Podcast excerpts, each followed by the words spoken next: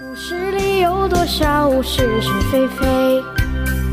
故事里有多少非非是是？《侍卫官杂记》，作者宋乔，由事了播讲。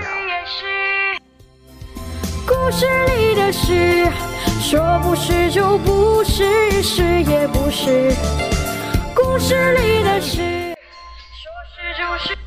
这两天，全南京好像只知道有一个威德曼特使，不但各报替他做起居，连茶楼、酒楼、酒馆都为他谈话的这个资料。那些中央大员更紧张，他们整天守在电话机旁边，等着特使的召见。轮得上跑美国大使馆的，当然喜形于色；那些还没有和特使见面的，拼命的和他的随员打交道。先生对于特使的一举一动非常关心，凡是被特使找去谈话的要员。回头都得来官邸向先生报告谈话内容，因为威德曼没有和他的夫人一起来，夫人的内线活动战略也用不上了。这位特使的架子相当大，除掉那天晚上到官邸吃了一顿饭之后，没有再来看过先生。他的理由是时间太短，工作太忙。夫人本来想再找他吃两顿便饭，这么一来也就只好作罢。听说威德曼不仅接见政府人员，还听取各党派领袖的多方面的意见。为了这个原因，先生对于民清两党的态度客气了许多。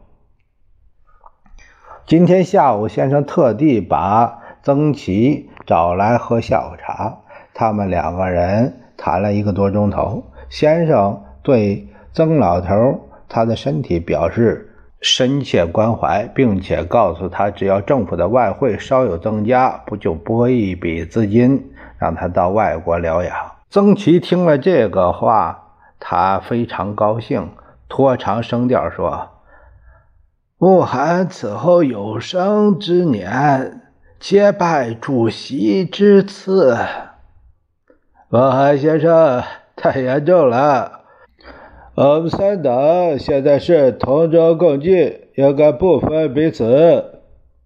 郑老头抬头看看墙上的钟，便向先生告辞，说是回家吃药。先生送他到客厅的门口的时候，装作很不经意的问：“特使这两天就要约贵党人士，我韩先生是不是自己去啊？”我不能去，因为美国大使馆里面装有冷气，对我的身体不大合适。那指定谁去的？不是卓顺生，就是呃陈启天。呃，他们两个人对政府的设施了解更多，可以替政府说些好话。呃，好极了，先生一下子说溜嘴了。好在曾老头子相当糊涂，居然没有听出先生的这个意思。他走了以后，先生又忙着叫陈秘书打长途电话到上海找民社党的张君迈。夫人忽然从里面出来，笑滋滋的对先生说：“我找到了送给维德曼夫人很好的礼物了，大令。什么东西？”是一套明朝的碧玉碗，十个都是半点毛病也没有。我相信谁看见都要喜爱的。